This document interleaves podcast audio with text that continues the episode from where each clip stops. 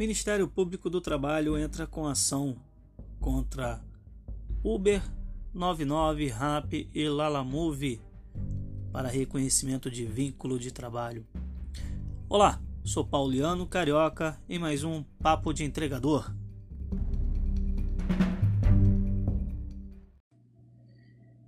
Olá pessoal, tudo bem? Pessoal, o Ministério Público do Trabalho ingressou no dia 8 de novembro de 2021 com ações contra as empresas 99, Uber, Rap e Lalamove, entre outras empresas aí, para que elas sejam obrigadas a reconhecer o vínculo empregatício com entregadores e motoristas.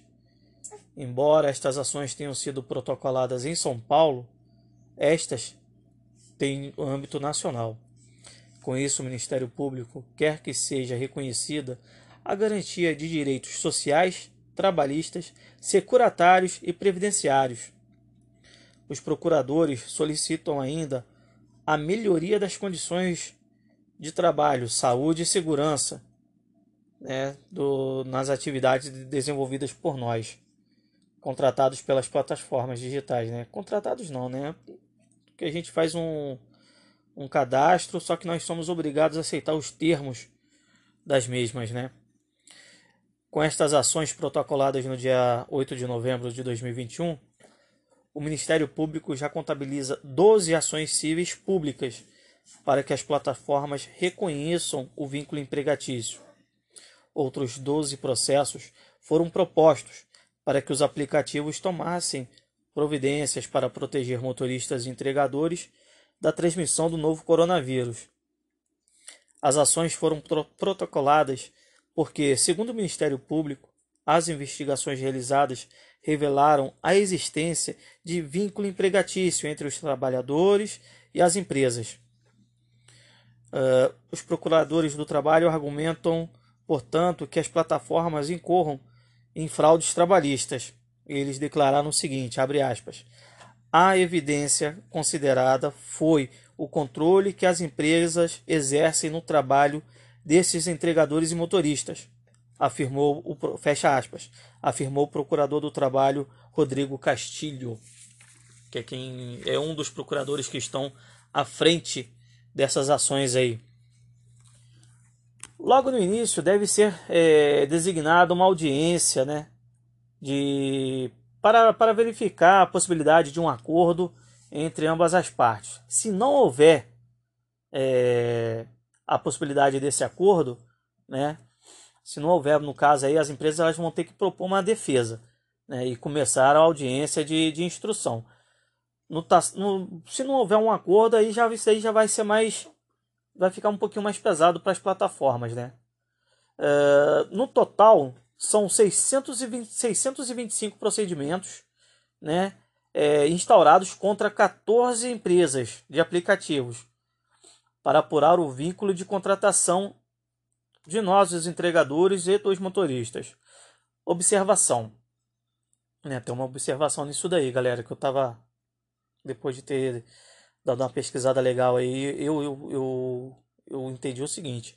Caso a, caso a Justiça do Trabalho reconheça um vínculo empregatício nessas ações, outros trabalhadores de outras plataformas semelhantes poderão usar a decisão com precedente. Né? No caso, quem trabalha com outras, com outras plataformas aí que não foram citadas vão poder estar tá, é, fazendo reivindicação né? em cima do que fora julgado e ganho caso ocorra. Né? Para ingressar com essas ações, os procuradores informaram que foi feita, por exemplo, é, uma análise dos dados sobre as corridas e dos termos de uso que regulamenta a relação de trabalho com as plataformas. A ação contra a Uber foi distribuída para a quarta vara do trabalho de São Paulo, já a ação contra a RAP está na 55ª Vara do Trabalho de São Paulo. E a Lalamove foi para a 84ª Vara é, de São Paulo, né? Aí tem o seguinte, tem o posicionamento das empresas, né? As empresas associadas a, a Ambitec, né? Associação Brasileira de Mobilidade e Tecnologia, que são responsáveis pela intermediação entre consumidores, estabelecimentos comerciais e profissionais parceiros, no caso, os motoristas e nós, os entregadores, que atuam de forma independente e sem subordinação né, trabalhista às plataformas. Na, na, na contramão dessa ação proposta pelo Ministério Público, a grande maioria dos motoristas e entregadores tem repetido que não deseja ter vínculo com uma plataforma.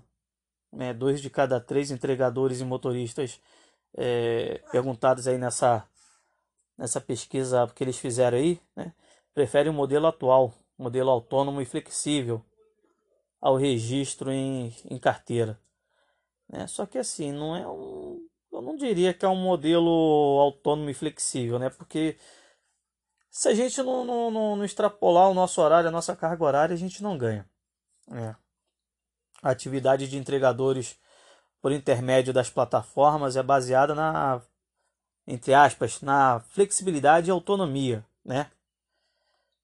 Uh, possibilitando total liberdade na escolha dos dias, horários e formas de trabalho sem imposição de turnos ou carga horária mínima, garantindo seu, sua livre entrada e saída a qualquer momento, assim como, como a atuação em diferentes aplicativos. Né? Isso aí eu já discordo, nessa declaração deles aí eu já discordo. Porque, por exemplo, quem trabalha nas OLs aí do iFood, uh, tem OL aí que eu mesmo eu caí na besteira de, de entrar numa OL que o gestor do AL ele estipula é um domingo no mês e uma segunda e uma e um dia na semana, né? De segunda a sexta tu escolhe um dia e folga aquele dia. Sábado ninguém pode folgar. E todo dia no final do dia ele como é que fala? Ele jogava no grupo da gente para que nós é, colocássemos o nosso nome na escala de trabalho do dia seguinte. Tinha uma escala, tem uma, eles ainda têm essa escala ainda, né? Ou seja, aí já caracteriza o vínculo empregatício. Você tem que colocar o teu nome na escala, nos turnos.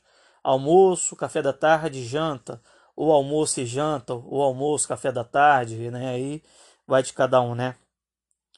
Uh, OL iFood, né? Que no caso que tem o os, no caso os entregadores têm que confirmar nome, escala, é, tem o OL aí que o entregador ele tem que preencher um formulário onde tem que estipular em quantos turnos irá atuar no dia em questão, com folgas também estipuladas né, por eles. É, exemplo, domingo é um domingo só no mês e um dia na semana e já era. E para terminar, galera, tem a RAP, né? Já a RAP atualmente aí ela determinou que temos que efetuar reservas de dias e horários específicos. Né? Fora o modelo meio que é meio que obrigatório, né, de atuação aí. Aí tem aquilo, se você não reserva horários, dias, né, para você estar tá fazendo as suas entregas, você não trabalha. E sem contar que ainda tem um modelo de autoaceitação dos pedidos. Que eles ainda colocam, caso a gente é, ligue a, a autoaceitação, nós seremos priorizados, né? ganharemos o maior número de corridas. E sem contar que ainda tem aquele Rap Turbo que você tem que fazer é, uma determinada quantidade de corridas para entrar no Rap Turbo e ser e ter total, total priorização, né? Isso aí só fica na teoria também. E é complicado, galera, isso daí. Tem muita gente que quer, tem gente que não quer que esse vínculo ocorra. Eu, assim, particularmente, eu acho que não é, não é viável para gente que trabalha na, na, na rua, não. Né? Tanto moto quanto bike para nós eu acho que isso daí não seria muito viável. Porque como é que ficaria em questão de, de EPI? Equipamento de, de segurança né? pessoal aí, individual. Como é que nós faríamos? Bags, capas de chuva, bota, Uh, será que essas empresas iriam fornecer para gente? Até porque que na Constituição, no artigo 7, inciso 22, diz o seguinte, né? É, que a, Constitu a Constituição prevê que todo trabalhador tem direito à redução de riscos inerentes ao trabalho. No nosso caso, né, que somos trabalhadores com jornadas extenuantes, não temos esse direito assegurado, né? Então fica um pouquinho complicado aí para a gente estar, tá, sei lá, decidindo se a gente aceita ou não isso daí, né? E, e, o Ministério Público já, já declarou que se caso estas ações sejam ganhas, né, as empresas elas têm o direito de recorrer e após a recorrência, mesmo assim elas não consigam reverter o resultado da ação, elas serão obrigadas a pagar uma multa de 10 mil reais por trabalhador flagrado em condições irregulares, fora uma indenização de 1% do seu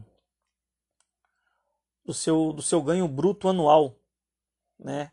Só que infelizmente essa indenização não viria para nós, os entregadores. Iria para uma associação lá que agora não me recordo o nome. É, enfim, mais uma vez, eles querendo propor algo que teoricamente, né, vamos botar assim, botar entre aspas, seria ao nosso favor, mas que no final das contas vai favorecer tão somente é, uma instituição que deveria né, olhar por nós, mas infelizmente isso não ocorre. E é isso aí, galera. Vamos ver no que isso aí vai dar. Eu vou continuar de olho aí, vou continuar em cima aí para ver até onde isso vai aí. Espero que que a gente consiga aí. Espero que, que a gente consiga gritar aí e as pessoas consigam ouvir a nossa voz. Que é isso que está precisando, é isso que está faltando. De nos unirmos e começarmos a gritar para que ouçam a nossa voz, para que a gente possa conquistar o nosso espaço aí e o nosso reconhecimento, né, que é o mais importante. Agradeço aí a atenção de todos aí e até uma próxima.